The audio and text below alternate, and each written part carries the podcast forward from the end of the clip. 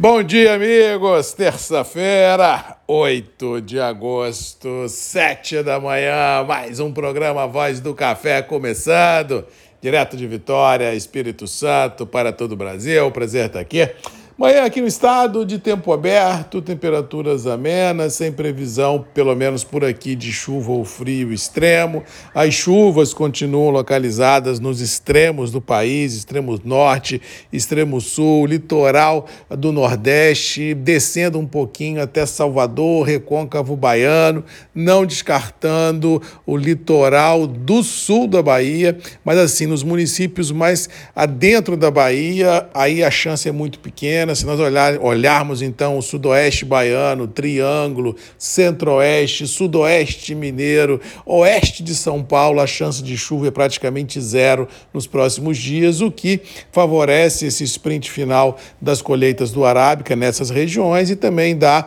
à segunda safra brasileira a, contornos assim sem grandes estresses, sem grandes fantasmas produtivos. Vale a observação que a perspectiva que a gente tenha na segunda quinzena de agosto, frente subindo, jogando água em toda a região, não descartando o rompimento dessa bolha de ar quente que está estacionada em grande parte do, do coração produtivo do Brasil e, quem sabe, dando uma sobrevida bem interessante. Com relação aos mercados, ontem tivemos um dia positivo, tanto em Nova York quanto em Londres, quanto no dólar. Vamos lembrar que o dólar ontem voltou a trabalhar acima de 4,90. Vamos lembrar que uma semana atrás o mercado estava namorando 4,70, ou seja, subimos praticamente 20 centavos e Londres e Nova York subiram. Ou seja, estamos tendo a conjugação perfeita de dólar e bolsa para cima, o que validaria correções nos preços no mercado interno do café, porque as margens estão dando a, a interpretação dessa possibilidade de correção nos preços e vale a observação que o mercado no interior aí continua bem procurado, com Nilon orbitando aí os 650 e mesmo assim com poucos negócios sendo realizados e os cafés melhores acima aí de 800, 850, 830, 870, dependendo de qualidade, e os cafés intermediários rios orbitando aí entre 750 e 800, dependendo aí de qualidade, de copo riado que estoura, aquela coisa toda, mas a expectativa geral é de que a liquidez envolvida envolvida nas praças continue muito restrita se nós analisarmos o momento vivido. Aquilo que eu sempre digo,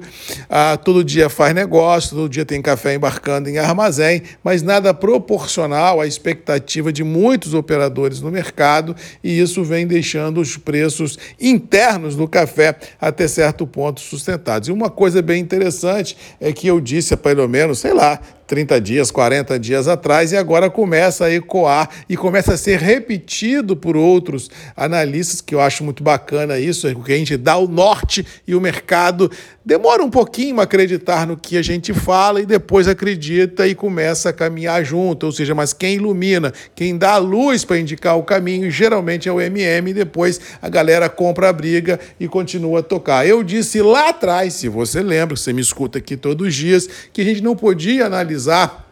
de maneira fria ao que se refere a clima e a safra é, sendo punjantes. Porque eu disse lá atrás, se você lembra, que uma coisa é analisar o clima favorecendo os trabalhos de colheita, outra coisa é você analisar a qualidade da safra em função de um clima seco, e a outra coisa que ninguém até então estava analisando era o volume da safra. E esse volume é que iria penduar, é que seria o divisor de águas no mercado, e agora você abre todo dia aí os terminais e fala assim: a colheita avança, mas não tem estoque. A colheita avança, mas os armazéns estão vazios. A colheita avança, mas o produtor está reticente em vender. O produtor não está reticente em vender. O produtor não tem o café para vender na proporção que o mercado esperava. É simples assim. Ou seja, a questão não é que o produtor está segurando venda à espera de preço. Ele pode até estar segurando venda à espera de preço, mas não proporcional à ansiedade que muitos operadores estão vislumbrando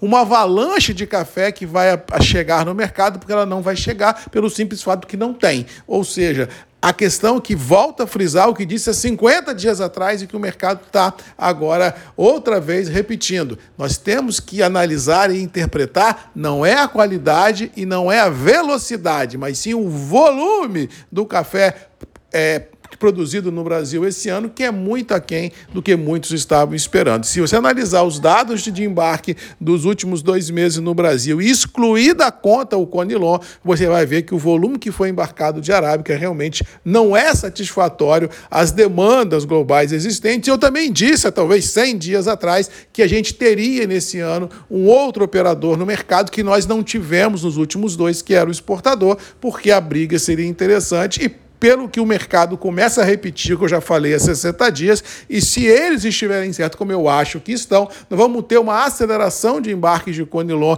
daqui para frente, sustentando o mercado interno do café Conilon e deixando as indústrias que, porventura, não tenham feito compras para o futuro de café Conilon e que, se quiserem preservar os blends com os Conilons ah, nos seus blends, terão que apressar um pouquinho o passo, travar um pouquinho de compra, melhorar um pouquinho o preço, porque a briga no último trimestre do ano, no último quadrimestre do ano, com relação a Conilon, e eu não estou nem falando da entre safra, vai ser muito interessante, porque vai ter procura de exportação, procura de solúvel, procura de torrefação e retração vendedora. Vai dar um nó vai ser engraçado de ver isso daqui para frente e vamos acompanhar o dia a dia das operações, mas voltando a frisar o que já frisei aqui, o mercado tem que analisar não é a velocidade e não é a qualidade, mas sim o volume da safra que nós vamos colher e que já estamos colhendo e que realmente é aquém do que muitos estavam esperando. Vamos tocar o barco porque não tem para onde correr